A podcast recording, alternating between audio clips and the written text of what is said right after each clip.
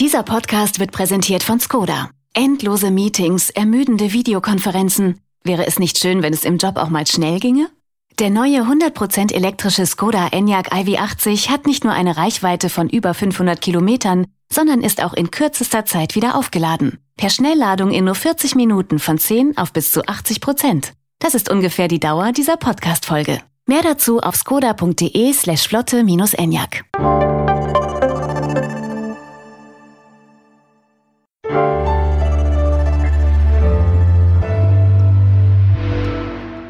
Frisch an die Arbeit. Ein Podcast von Zeit Online über die großen Fragen des Lebens und Arbeitens.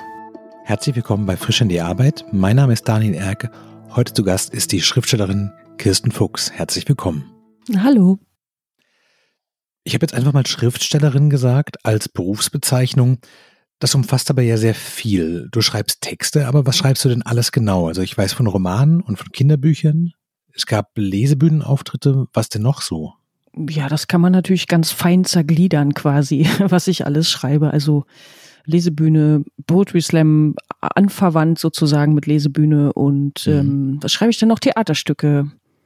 Hattest du Jugendbuch schon dabei? Kinderbuch, nee. Jugendbuch, Erwachsenenbuch müsste man ja dann quasi auch sagen. Kolumnen? Ja, aber im Endeffekt sind es ja eben doch Texte. Also Schriftstellerin finde ich ist schon in Ordnung. Nur journalistisch nicht. Das kann ich mal sagen. Also quasi alles außer Journalismus. Ja, und Lyrik auch nicht. Du bist ja quasi in diesem ähm, Berliner Lesebühnenumfeld auch so ein bisschen, hast du dich quasi entwickelt und da sehr viel gemacht. Hat es eine bestimmte Art zu schreiben mit sich gebracht oder ist es andersrum, dass du dort die Art zu schreiben, die du sowieso gesucht hast, gefunden hast? Ähm, nee, ich habe vorher geschrieben schon und habe das auch viel ernster gemeint, als dann die Lesebühnen das so verändert haben einfach, ja. Ich glaube, die Lesebühnen waren einfach die Möglichkeit, auf die Bühne zu gehen und mit anderen Leuten, die auch schreiben und äh, mit Publikum tatsächlich. Also nicht nur so eine, ich sage jetzt mal so traurige Leseerfahrung, wo dann vielleicht keiner kommt und dann war das natürlich schön, dass Leute kommen und lachen und dass das Spaß macht. Und es hat äh, total das Schreiben verändert, klar.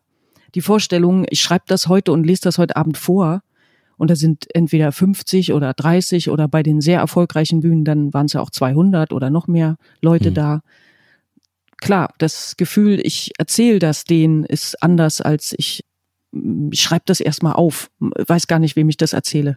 Oder ich erzähle das niemand, das möchte einfach erzählt werden. Gibt es denn für dich sowas wie die erste Geschichte, also dass du dich daran erinnerst, wann du angefangen hast zu schreiben, oder war das Schreiben was, was für dich immer da war? Naja, also wenn ich jetzt die erste nehme, ist das so eine niedliche Geschichte. Ich habe äh, geschrieben, ohne dass ich geschrieben habe. Ich habe es meinem Papa diktiert, der hat es aufgeschrieben und ich habe es abgemalt.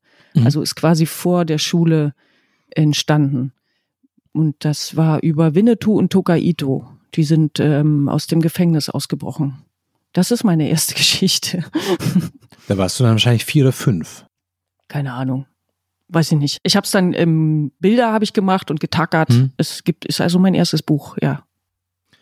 Kommst du denn aus einer literarischen Familie, weil so dieses Anerkennen von Schreiben und sich ausdrücken oder zumindest lesen wollen, war das immer da oder ist es was, was dir sehr eigen ist? Nee, es wurde von allen viel gelesen. Also auch die Großeltern, es waren überall Bücher. Die Eltern auch. Ich weiß jetzt nicht, ob das auch ein bisschen DDR-typisch ist, dass das schon eine große Rolle gespielt hat, so. Mhm. Aber ohne, dass das ein intellektueller Haushalt war. Also es wurde einfach gelesen, so. Und ich glaube, das Entscheidende ist aber, dass das eine sehr ähm, sprachverspielte Familie war und auch eine, die gerne redet und erzählt. Also bei mir ist eher über das Erzählen das Schreiben mhm. gekommen. Meine Oma hat mir gern zugehört. das war eine Menge wert. Gibt es für dich so einen Moment, wo du gemerkt hast, das ist jetzt nicht nur einfach was, was ich gerne mache und vielleicht so ein Hobby bleibt, sondern das wird vielleicht sogar richtig mein Beruf, das mache ich jetzt so? Also Beruf, der Gedanke kam doch relativ spät.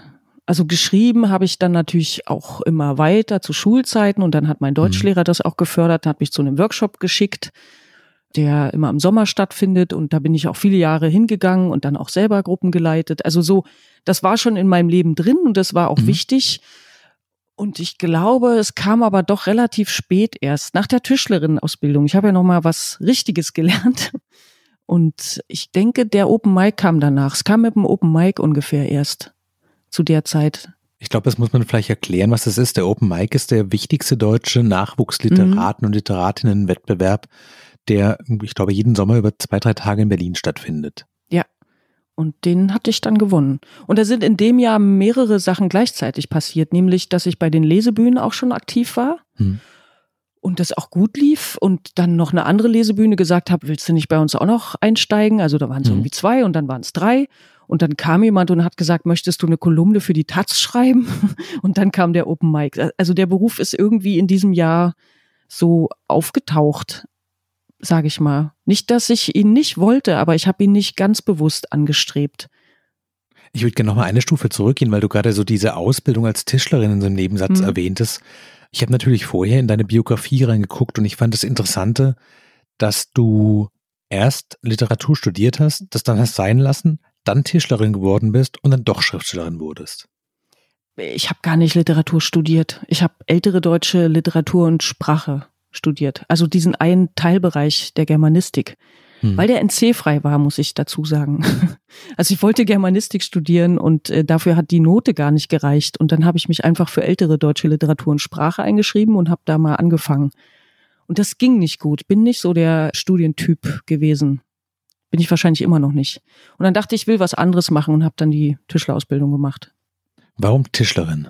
Also ich bin zum Arbeitsamt gegangen mit dem Gedanken, ich möchte das Gegenteil von dem machen, was das Studium war möchte was Konkretes machen mit den Händen und es soll mhm. laut und dreckig sein. es hätte jetzt natürlich auch vieles andere werden können. Aber ich konnte mir vieles vorstellen, was es wird. So Hauptsache irgendwie mit Material, weil ich das auch als Kind mhm. schon immer gern gemacht habe. Und äh, Holz war natürlich super. Dann gab es dieses Programm von Gerhard Schröder, 100.000 Jobs für Junge. Und da gab es auf einmal überall Ausbildungsplätze. Und dann haben sie gesagt, du kannst das und das und das machen. Und dann habe ich gesagt, okay, Tischlerin finde ich gut.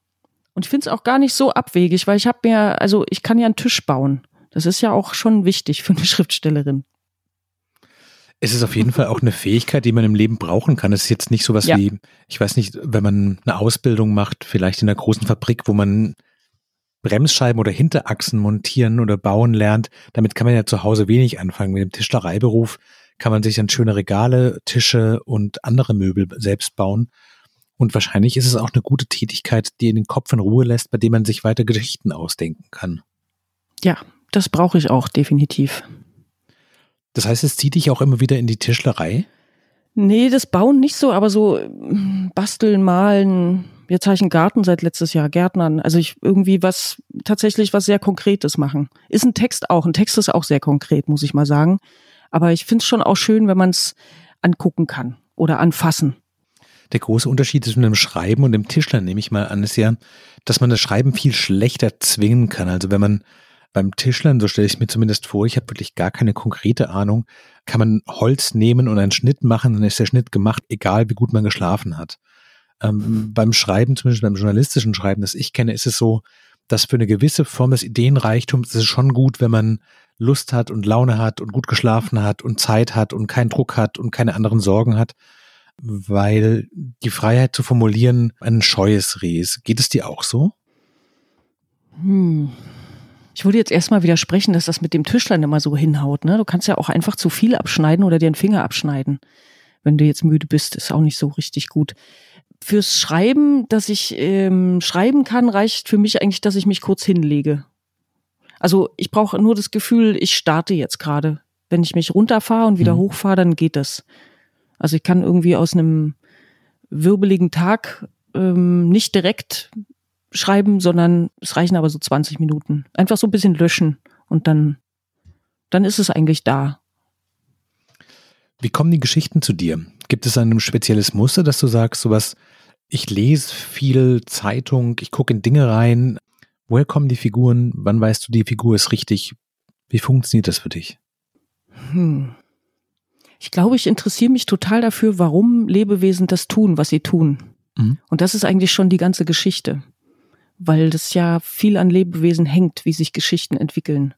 Und ich das auch im Alltag spannend finde, zu überlegen, warum handle ich, wie ich handle, warum handeln die Menschen um mich rum, wie sie handeln, was sind ihre Impulse, ihre Taktiken, mit dem Leben umzugehen. Und daraus entsteht total viel. Der Rest ist dann so, ein bisschen sowas wie so ein, ähm, wie so ein Traum irgendwie. Ich habe so bestimmte Bilder von mhm. dem, was ich schreiben will. Ich sehe das so vor mir. Ja, wie bei der Mädchenmeute. Ich möchte, dass die mit Hunden im Wald sind. So, das war einfach nur so eine Vorstellung. Ich will das einfach. Und das ist natürlich aber nicht das Entscheidende an der Geschichte, sondern das Entscheidende ist dann, warum tun die das und wie verhalten die sich miteinander? Wie werden die eine Gruppe oder wer kann mit wem? Ja, aus den Lebewesen kommt das und weil ich mich eh für Menschen oder grundsätzlich Lebewesen interessiere. Also auch Tierverhalten finde ich immer irre spannend. Wenn du anfängst, ein neues Buch zu schreiben, also jetzt mal ein Roman, was ist denn dann da? Also weißt du schon eigentlich im Grunde genommen, wie die Geschichte ausgeht, wenn du die erste Seite schreibst oder kennst du zumindest alle Figuren und guckst mal, wie die sich verhalten oder schreibst du wirklich ins Leere rein, ohne dass es diesen großen Plan gibt? Naja, es gibt diese Filmmomente, die ich habe. Wie gesagt, es gibt so, als wäre ich, oder Traummomente, als wäre ich aufgewacht und hätte eine hm. Erinnerung daran. Also es ist ein Film, den ich schon mal gesehen habe und ich kann mich aber nur an so paar Szenen erinnern. Und dann weiß ich, die will ich haben. Und dann versuche ich die zu verbinden und irgendwie mit Figuren und Logik äh, und Momenten darüber hinaus zu füllen. Also es gibt irgendwie so ein äh, optisches Ziel fast. Und, und was ich ähm, hoffe, selber dabei rauszufinden oder was man beim Lesen dann auch, ist jetzt nicht so dieses Pädagogische, was ich jetzt äh, denen so mitgeben will, den Leuten, sondern was ich auch verstehen will. Eigentlich ähm, untersuche ich was bei einem Text. Also du setzt dich selber eine Fragestellung aus, zu sagen, sowas, warum machen Menschen sowas und was treibt die an? Und dann denkst du da so lange drüber nach, am Beispiel dieser Person, bis am Ende quasi eine Geschichte rauskommt. Nee, das nehme ich mir vor und dann gucke ich denen so zu und dann finde ich das raus, während die Figuren was mhm. machen. Und wenn das nicht klappt und ich merke, nee, das führt mich jetzt nicht da gerade hin, dann funktioniert der Dialog vielleicht nicht oder ist nicht äh, sinnvoll für den Text so. Mhm. Aber eigentlich suche ich eine Antwort, ja. Sind denn all diese Projekte, die du anfängst, werden das auch alles dann Bücher und fertige Geschichten oder gibt es auch viele so lose Enden, wo du sagst, was, ich habe hier mal zehn Seiten geschrieben und gemerkt, interessiert mich gar nicht so oder irgendwie werden die Figuren nicht rund, ich verstehe die selber nicht, also weg damit? Es gibt viele erste Entwürfe für Sachen, die dann doch geklappt haben. Also der erste Ansatz ist oft nicht der, der es dann wird. Da ziehe und bastel ich aber lange dran und dann irgendwie merke ich, nee, das ist grundsätzlich die Stimmung von dem Text oder die Herangehensweise. Also bei den Theaterstücken war das jetzt zweimal so, dass ich die komplett dann in die Tonne geschmissen habe, bis auf die eine Idee, an der es so hängt und alles nochmal rangehängt habe. Und dann dachte, ah ja, genau, weil das nämlich so und so ist. Das heißt, ich habe in dem ersten Versuch ja schon irgendwas rausgefunden, wie es nicht mhm. geht, sozusagen, und dann konnte ich es nochmal andersrum hinhängen. Und dann ging's. Das geht dann oft flott. Aber das sind ja keine verworfenen Projekte. Und ich würde jetzt auch einfach mal sagen, Erstens habe ich dafür gar nicht so richtig Zeit für verworfene Projekte leider. Und zweitens weiß ich ja gar nicht, ob die noch fertig werden. Also selbst wenn das jetzt rumliegt, ist ja nicht gesagt, dass das nie fertig wird. Du meinst, manches muss einfach ruhen, wie so ein Teig auch mal ruhen muss und dann kommt irgendwo noch eine andere Idee her, die das Ganze dann wieder aufgehen lässt und dann funktioniert es doch. Und eigentlich fange ich die auch gar nicht wirklich auf dem Papier an oder im, im Rechner, sondern im Kopf. Also vieles liegt im Kopf einfach lange rum. Haben sich denn die Hoffnungen, die du mit dem Beruf der Schriftstellerin verbunden hast, haben sie sich erfüllt? Also ist es so, wie du, weiß ich nicht, mit 15, 16 bei diesen Schreibworkshops vielleicht dachtest, und dann werde ich Schriftstellerin, schreibe Bücher und hattest vielleicht auch so ein traumartiges Bild im Kopf. Ist es so oder ist es ganz anders? Nee, hatte ich ja nicht. Wie gesagt, irgendwie habe ich mir das ja nicht vorgestellt, Schriftstellerin zu werden. Das habe ich dann überlegt, als es schon da war und gemerkt habe, ah, das ist, das ist lustig. Es war einfach erstmal lustig und interessant so. Und es fühlte sich ein bisschen verboten an, wie so leicht verdientes Geld. Hm. Weil das mache ich ja voll gerne. Was wolltest du denn als Jugendliche oder als Kind beruflich machen? Also hattest du eine Forschung davon, was dein Beruf sein soll? Also als Kind wollte ich entweder Bücher illustrieren. Ich habe mehr gemalt als geschrieben. Das mhm. ist dann irgendwie auf der Strecke geblieben über all die Jahre oder was mit Hunden. Ich wollte, so wie andere mal sagen, was mit Menschen. Ich wollte auf jeden Fall was mit Hunden machen. Also die irgendwie dressieren oder erziehen oder mit denen zusammenarbeiten, keine Ahnung. Mhm. Dann hast du die Hunde in deine Geschichte reingezogen. Ich hatte ja dann auch einen Hund, ja.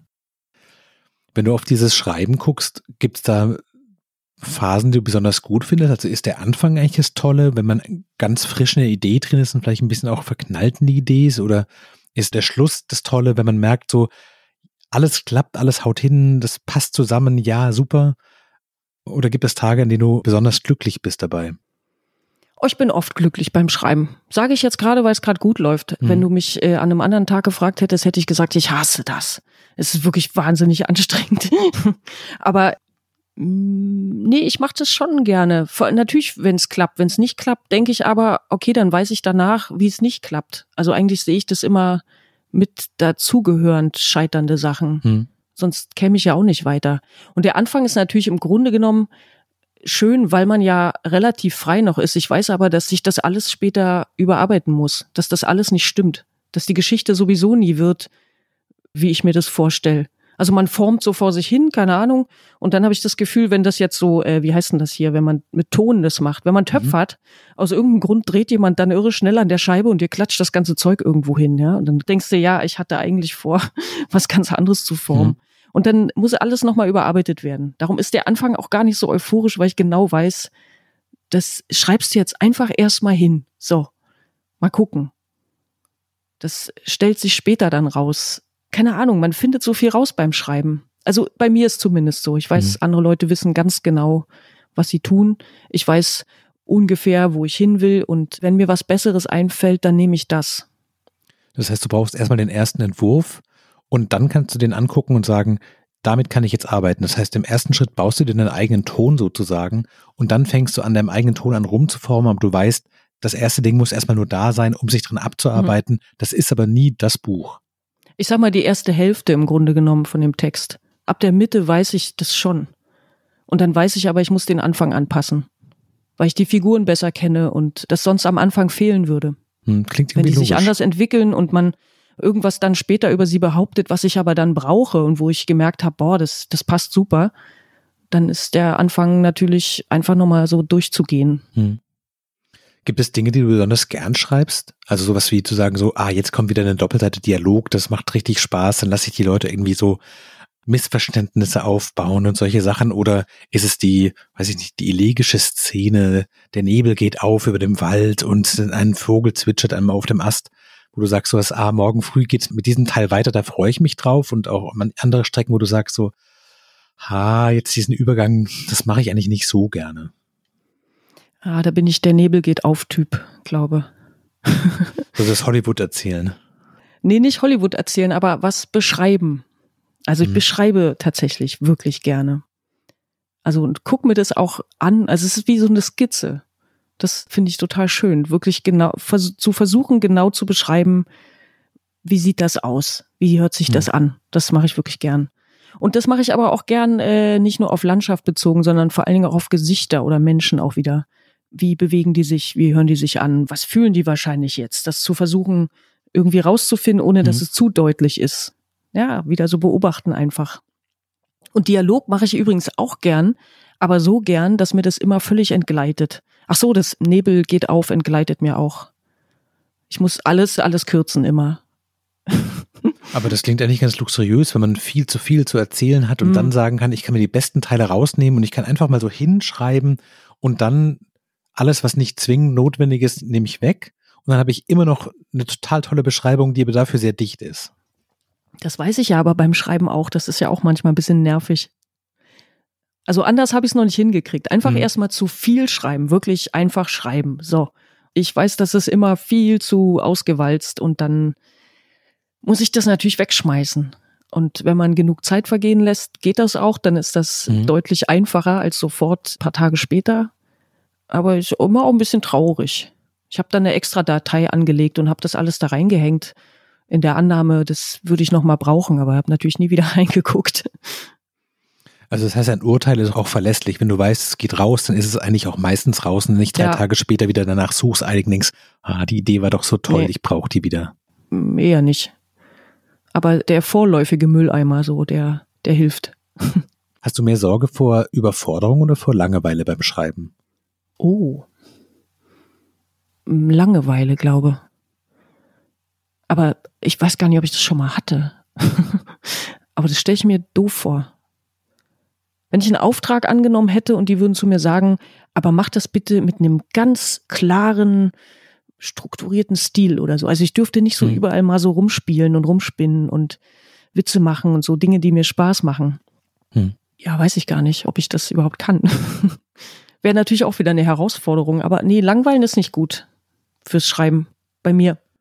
Gibt es irgendwas, was besonders quält? Sowas wie die, weiß ich nicht, das letzte Mal, wenn man das Buch seit langer Zeit geschrieben hat und dann noch einmal an die Korrekturen ran muss und nochmal alles von ganz vorne liest und das Gefühl hat so, oh, ich kann eigentlich nicht mehr. Hm, nee, das geht.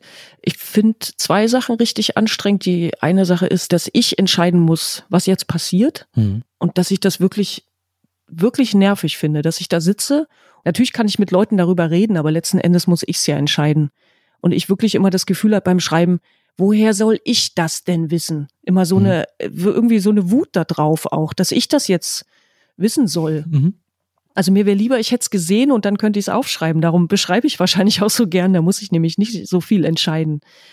Und wenn ich dann Sachen entschieden habe, die hart sind für die Figuren, dann hasse ich das noch mehr da bin ich unzufrieden, so richtig mit mir und weil ich so mitgelitten habe. Ich versuche eben zu beschreiben, wie geht's denen, wie sehen die aus und wenn ich dann schreiben muss, dass es denen schlecht damit geht, weiß ich auch nicht, da muss ich Pause machen, da kriege ich echt schlechte Laune. Dann fühle ich mich böse und grausam und mhm. leide mit. Bist du denn im Rückblick mit deinen Büchern glücklich oder gibt es Dinge, wo du denkst, das habe ich falsch entschieden oder ist die Entscheidung immer quasi dann auch richtig und die bleibt? Puh Gott sei Dank muss ich das ja nicht denken, weil die sind ja dann fertig und abgegeben und gedruckt. Mhm. Und wenn ich sie alle zwei Jahre überarbeiten könnte, müsste, dann würde ich das auch machen. Aber dann wären sie immer anders. Also ich bin wirklich froh, dass das dann auch fertig ist. Und sind natürlich überall Fehler drin. Also ich wüsste, was ich jetzt in dem Zustand mit den Büchern anders machen würde. Mhm. Immer Lernprozess. Hat man als die Autorin, die die Geschichten, die Figuren erfunden hat, so Lieblingsbücher von sich selbst zu sagen, sowas, das hat Spaß gemacht, das war eine schöne Zeit oder daraus lese ich gerne vor oder andere Projekte, wo man denkt, ja, fand ich damals total super, aber irgendwie verstehe ich es heute nicht mehr ganz. Ich entschuldige mich immer für meine Bücher. Ich finde die gut und ich freue mich auch, wenn ich draus lese, wenn die Stelle so ist, dass sie mir gefällt, aber mhm. so insgesamt habe ich immer das Gefühl, ich müsste sagen, ja, das war halt mein erstes Buch und, und beim zweiten so, mh, hm, da, da habe ich halt das und das probiert und keine Ahnung. Ist ähm, ja schwierig eigentlich das Verhältnis dazu. Ich kann sie aber ähm, trotzdem präsentieren, ohne mich zu schämen. Aber es ist ja keine Ahnung. Ich glaube, am liebsten ist mir, wenn es fertig ist, dass ich was Neues mache.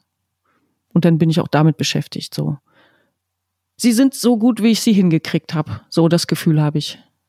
Wenn du auf deinen Weg in die Schriftstellerei reinguckst, jetzt im Nachhinein, gibt es Dinge, wo du sagst, na klar, das war immer das Ziel, irgendwie möglichst frei zu sein oder irgendwas Künstlerisches zu machen oder unabhängig zu sein von bestimmten Strukturen oder irgendwie wollte ich immer vor Publikum, ich wollte immer Geschichten erzählen. Gibt es eine Konstante darin, dass du sagst, was, ja, dieser ganze Weg, irgendwas hält den schon zusammen, deine eigene Geschichte sozusagen? Ich glaube, der eigentliche Schreibimpuls hat sich dann ein bisschen aufgelöst, aber ist trotzdem noch da. Das ist, dass man ja nichts Mutiges machen muss, wenn man was Mutiges schreiben kann. Also, dass es ja einfacher ist, sich was auszudenken, als mhm. es wirklich zu tun. Und ich ja doch relativ schüchtern war und das Schreiben, ja, wie soll ich sagen, so eine Überbrückung ist. Man kann trotzdem alles erleben und machen. Mhm. Und weil der Beruf dann eben da war und damit auch die Auftritte und hm, und dass ich natürlich dann, dann, dann wird man erwachsen und hat man zwei Kinder auf einmal und einen Hund und einen Garten, mhm. was weiß ich. Und dann ist man ja eigentlich nicht mehr schüchtern. Ich, aber in sich drin ja hat man die Erinnerung daran und man ist es auch noch irgendwie. Mhm. Also ich finde es auf jeden Fall hilfreich, dass ich das theoretisch immer alles machen kann. Ich würde ungern wirklich das tun, was in meinen Büchern steht. Also es ist so ein, so ein Vehikel irgendwie, weißt du, was ich meine? Mhm. Ja, du kannst daran teilhaben, ohne es machen zu müssen, weil du es in deinem Kopf machen kannst.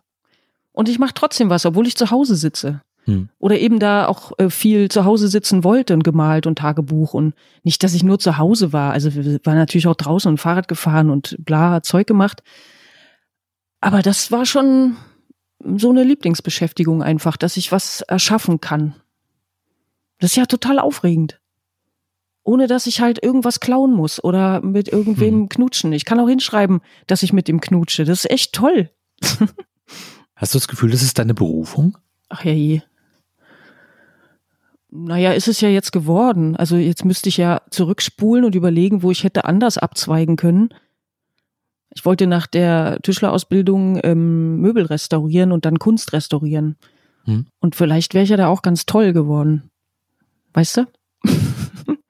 Kann ich mir jetzt nicht mehr überlegen. Berufung ist mir jetzt viel zu, viel zu groß. Gibt es denn andersrum Tage, an denen du denkst, sowas, was zu machen, was mit deinen persönlichen Neigungen und Vorlieben nichts zu tun hat, wäre auch ganz toll, so morgens in ein Büro reingehen oder im Moment den Rechner aufzuklappen und zu sagen, zu wissen, hier ist diese Excel-Tabelle und alles, was ich in meinem Kopf habe, das bleibt für mich. Ich muss das nicht, ich muss keine Korrekturen machen, ich muss keine Abgaben einhalten, sondern ich erzähle vielleicht meinen Kindern und meinen Freunden Geschichten, aber ich muss es nicht irgendwie verwerten und niemanden unter mhm. Beweis stellen und keiner wartet. Okay, ja, das verstehe ich. Äh, aber als du angefangen hast, die Frage zu stellen, war ja da, kannst du dir vorstellen, etwas zu machen, was dir nicht Spaß macht oder irgendwie so, ne? Oder was dich nicht erfüllt oder so. Und ich habe jetzt aber sofort wieder an andere Berufe gedacht, die mich ja auch erfüllt hätten, eventuell. Also da trage ich weniger Verantwortung, wenn ich jetzt Gärtnerin wäre. Ist auch die Frage, ob einem das jeden Tag wirklich immer Spaß macht. Aber das hätte mich ja auch erfüllen können. Aber so, so dieses, ich gehe in ein Büro und tue irgendwas äh, für irgendeinen Auftraggeber, worin ich keinen Sinn sehe, das, äh, ah, ja, es stellt man sich immer so traurig vor, aber vielleicht ist es natürlich auch schön, weil danach habe ich ja Schluss und dann bin ich mein eigener Mensch und nichts, was ich erlebe und denke, muss ich durchfiltern, ob ich das noch brauche, wie ich das verwerte. Ganz genau. Ja, ja, klar, ist mein Leben davon durchdrungen zu überlegen, muss ich mir das jetzt merken und notieren oder so. Aber das mache ich nicht die ganze Zeit. Hast du immer ein Notizbuch dabei, falls die Idee kommt? Nee, ich verschenke viel zu viel, verschleuder viel zu viel Ideen, die unterwegs mal so da sind. Kriege ich nicht hin, Sachen notieren. Der Klassiker, dass man nachts weiß, das ist genial. Das ist so gut, das merkst du dir und dann schläft man ein und es ist weg. Immer wieder. Hast du da Melancholie und denkst, in mir wäre noch eine andere Geschichte drin gewesen, die ich komplett vergessen habe, weil ich sie immer nur nachts weiß? Aber hast du nachts mal was notiert? Das ist nämlich gar nicht gut. Wirre, ja. ja, eben. Deshalb, ich bin ganz froh, mir einzubilden, das wäre genial. Vielleicht ist es das gar nicht. Und die Sachen, die ich mir notiert habe aus dem Alltag raus, wo ich jetzt so klug war zu denken, komm, das ist lustig, mhm. schreib das auf, dann wären das oft gar nicht Geschichten.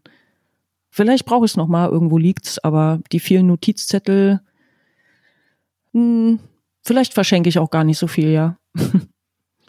Gibt es einen Roman, von dem du weißt, der schlummert in dir drin, da war dieser Traum schon da, aber irgendwas hält dich ab, den zu schreiben? Also gibt es dieses große Buch, mit dem du haderst und das du immer nach hinten schiebst und sagst so, nee, die Geschichte, das kann ich jetzt noch nicht?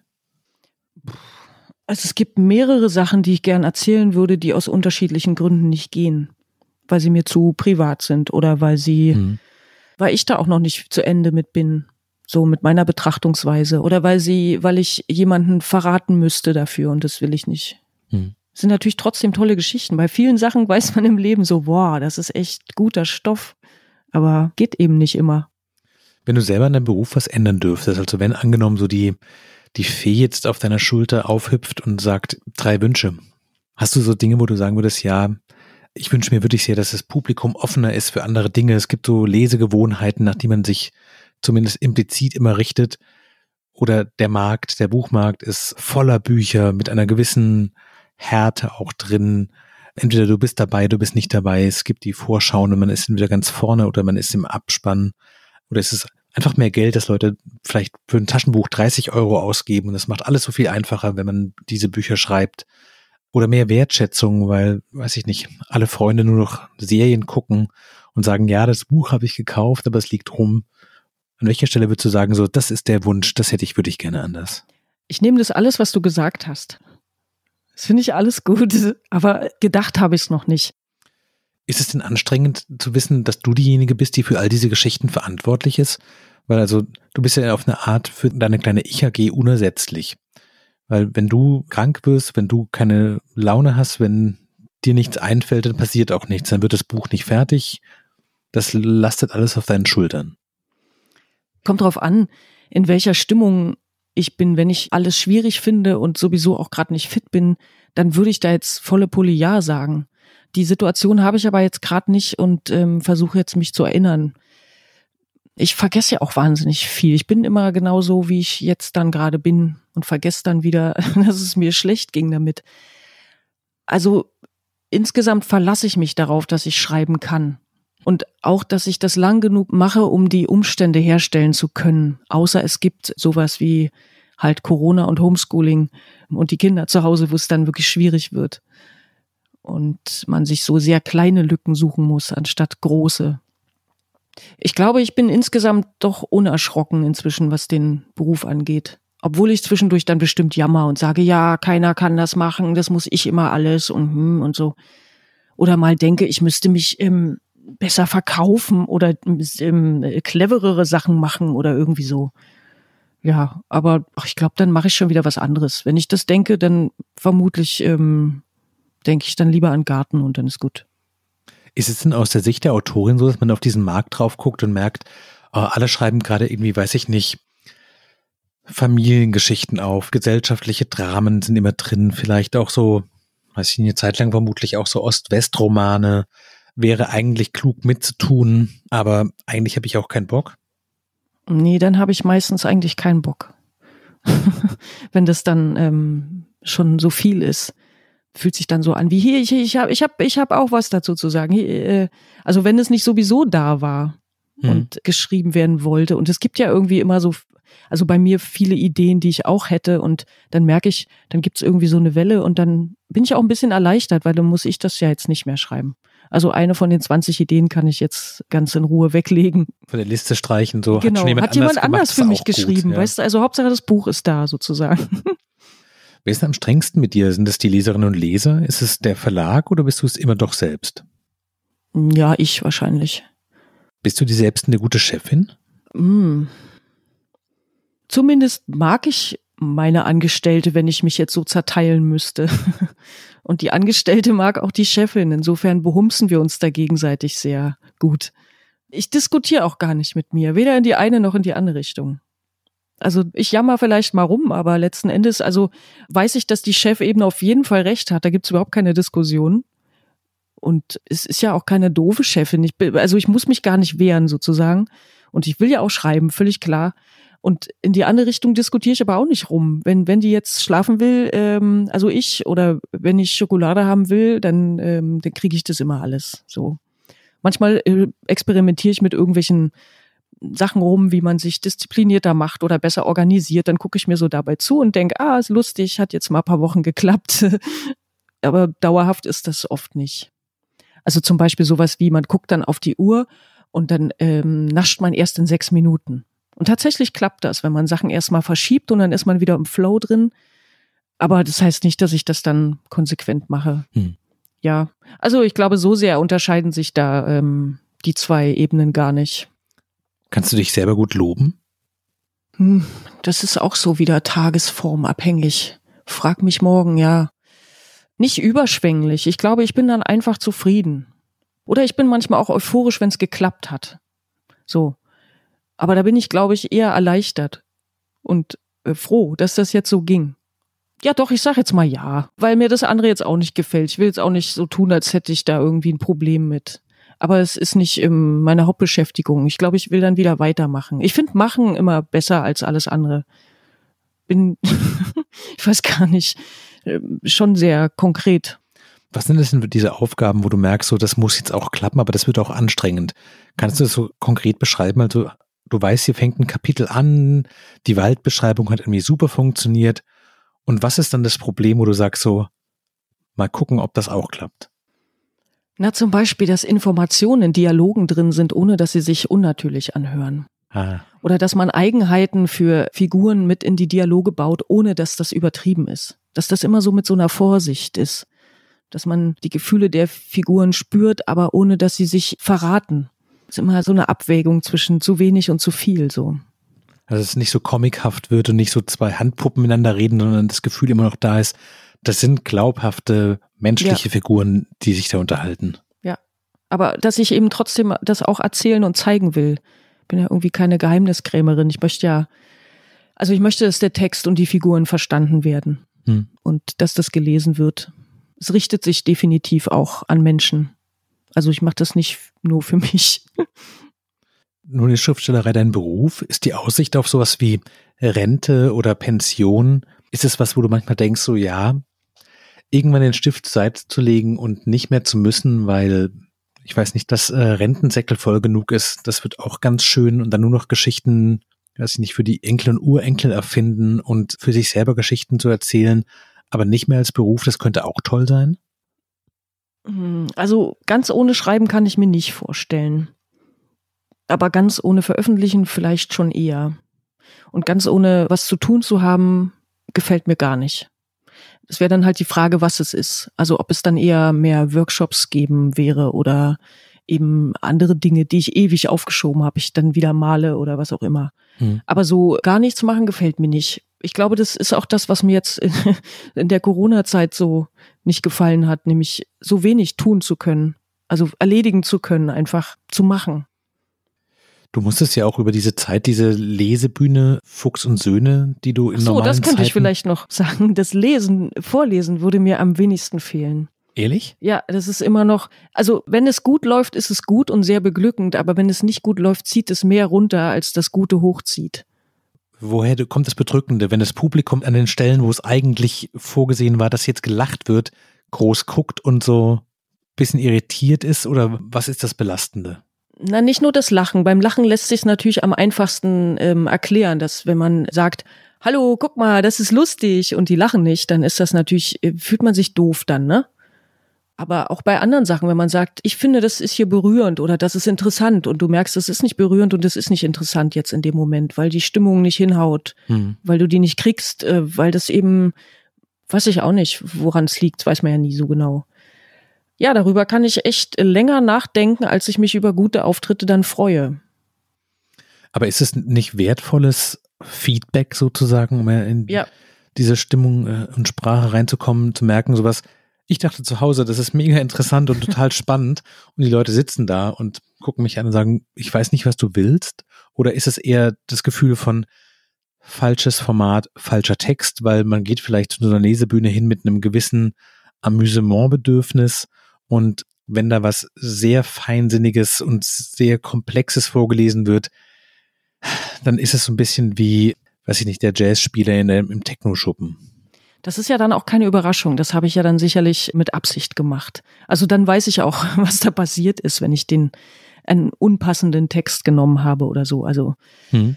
nee, es ist, glaube ich, so ein bisschen diese Intimität einfach von sich begegnen und was erzählen. Hm. Und da ich ja eigentlich schreibe, weil ich gar nicht immer allen alles erzählen will und das Schreiben ja dadurch irgendwie entstanden ist, bin ich ja zufrieden, dass ich es geschrieben habe. Hm. Wenn ich es dann zeige und darauf wird nicht reagiert, dann habe ich irgendwie auch so ein bisschen das Gefühl, naja, müsst ja auch gar nicht oder warum mache ich das denn dann jetzt? Oder also ich bin, obwohl das nicht meine Art ist, habe ich mich irgendwo hingestellt und habe ein Lied gesungen, ja. Und dann sagen die Leute, kannst du überhaupt nicht singen oder ähm, hier wird nicht gesungen an der Stelle. Und dann denke ich, ja, dann singe ich eben nicht mehr hier, dann singe ich halt zu Hause. So. Ich kann es nicht so richtig erklären. Ich glaube, ich habe es auch noch nicht richtig erklärt bis jetzt. Deshalb habe ich die Antwort noch nicht. Aber das sich präsentieren ist nicht unbedingt was, worauf ich wahnsinnig stehe. Wenn man dafür Lobhudel bekommt und äh, alles ist fein und die lachen und sind glücklich, ist es wie gesagt schön, ne? Aber es gibt auch Tage, wo ich merke, eigentlich äh, würde ich jetzt nicht angeguckt werden wollen.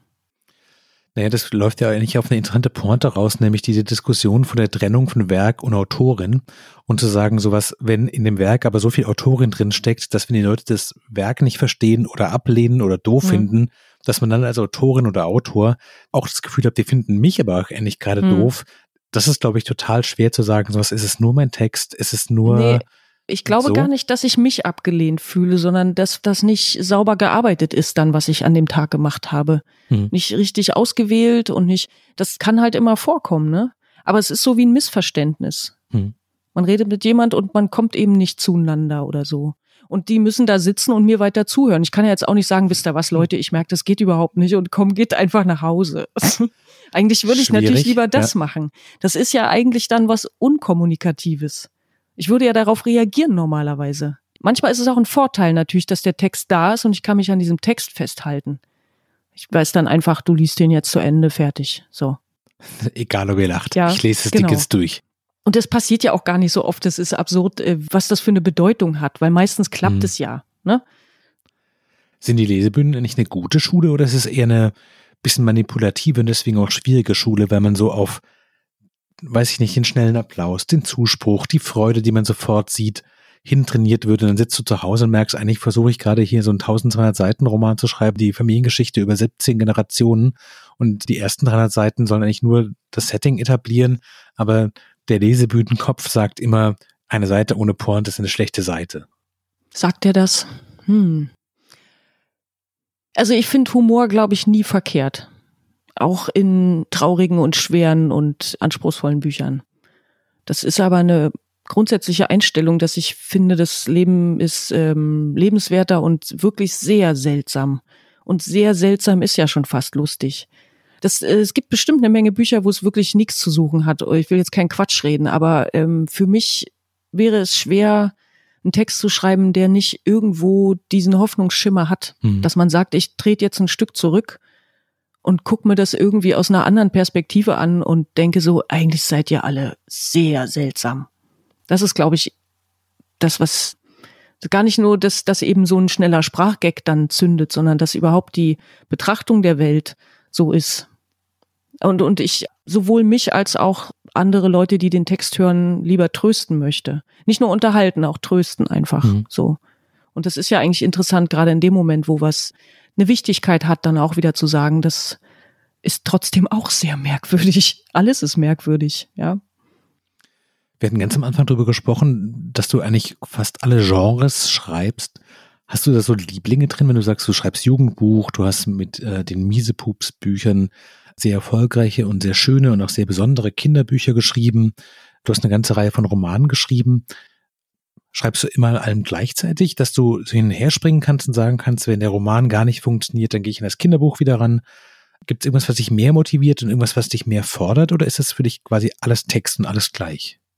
Nee, das ist natürlich unterschiedlich. Ich, ich schreibe immer am liebsten an dem Text, den ich nicht abgeben muss. So, das ist schon Mhm. mal das eine. Also Gott sei Dank prokrastiniere ich mit dem einen Text den anderen. Das ähm, treibt Sehr immer mehrere clever. Projekte vorwärts und funktioniert gut, bis es dann echt haarscharf wird an irgendeiner Stelle und ich merke so, äh, jetzt äh, musste ja aber auf jeden Fall mal loslegen. Und sonst schreibe ich eigentlich immer gern wieder was anderes auch. Also wenn ich merke, ich bin da jetzt zu geflutscht drin, dann würde ich gern auch mal wieder was anderes probieren. Und ich sage jetzt mal, erst der dritte Miesepups ist ja schon beeindruckend eigentlich, dass es drei sind oder dass es überhaupt drei geworden sind jetzt. Aber die schreibe ich tatsächlich sehr gern, weil die sind so gaga. Irgendwie beim Schreiben fühlt sich das so äh, noch freier an, als wenn ich mir sonst was ausdenke, weil dann kann ich mir ja wirklich alles ausdenken. Das ist ja so, wow, hier irgendwelche, hier Lebewesen her, stell mir jetzt irgendwas vor. Das ist richtig schön, ja. Und Theater mag ich auch ganz gern, weil ich alles ringsrum weglassen kann. Dieses, ich lasse die Figuren jetzt reden, ist auch wirklich sehr befreiend. Und es ist völlig Wurst, ob der jetzt reinkommt oder rausgeht oder wieder die Klinke anfasst und wieder guckt. Das machen alles die Schauspieler und die Regie später. Schauspielerin. ja, das war auch auf jeden Fall eine Entdeckung. Ist es denn schön, die Erfahrung zu haben, zu wissen, ich weiß, was ich kann, ich weiß, was ich gerne mache, ich weiß ja auch, wie dieser Markt funktioniert? Oder hast du manchmal so eine Sehnsucht nach dem Anfang, wenn man von diesen ganzen Dingen vielleicht noch nicht so beeinflusst ist und mit so einer Naivität reingeht, auch noch nicht so viele Verpflichtungen hat und auf die ersten Erfolge vielleicht auch noch zuspaziert und denkst du was, eigentlich war das schon schön, als ich auch von mir selber nicht erwartet habe, dass es klappt. Hm. Nee, ich glaube, ich mag's jetzt lieber. Ich mag das schon, dass, dass ich weiß, wie ich Dinge anpacke oder wenn ich das nicht weiß, dass ich es trotzdem ja schreiben kann. Es zwingt mich überhaupt niemand, einen Text zu verkaufen oder rauszugeben. Also diese Freiheit vom Anfang kann ich ja trotzdem haben. Hm. Selbst wenn es selten passiert. Aber machen könnte ich's ja. Du hast gerade gesagt, dass du an mehreren Projekten gleichzeitig sitzt. Welche Projekte gehen gerade so über deinen Schreibtisch? Also jetzt gerade muss ich mich tatsächlich auf den Roman konzentrieren. Jetzt habe ich ja wirklich mal alles andere weggelassen. Äh, Darfst und kannst du schon erzählen, was der Roman denn ist? Das ist die Fortsetzung von der Mädchenmeute. Und der wird dann jetzt in den nächsten Wochen und Monaten fertig und erscheint dann wahrscheinlich Ja. in einem Jahr? Soll dieses Jahr Also ich schreibe mit Hochdruck. Das heißt wirklich, wirklich mit Hochdruck. Du bist vermutlich ja. in der ersten Deadline schon vorbei. Ähm, an einigen.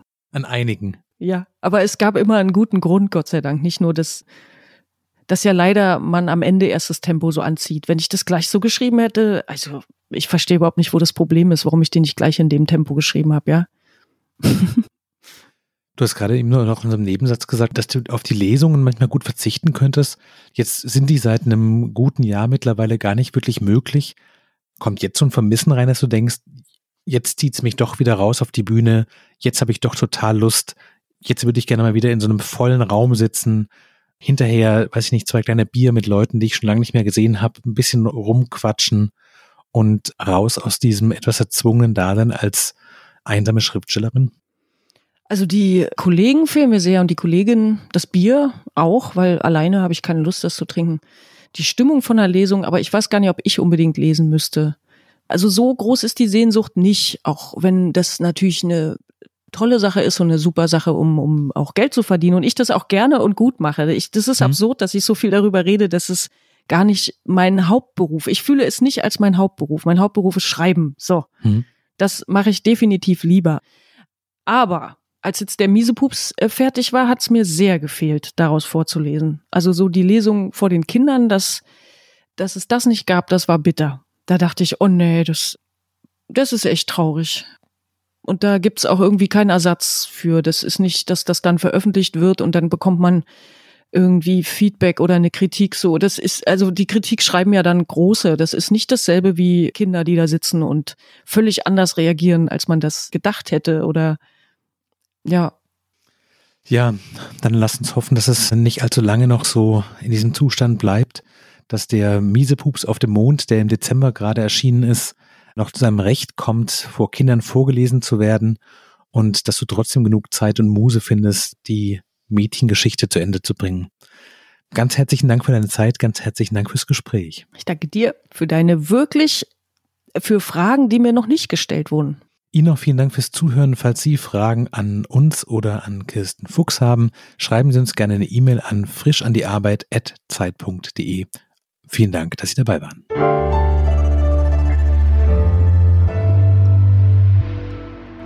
Frisch an die Arbeit, ein Podcast von Zeit Online. Konzipiert und moderiert von Leonie Seifert und Daniel Erck. Produziert von Maria Lorenz, poolartists.de.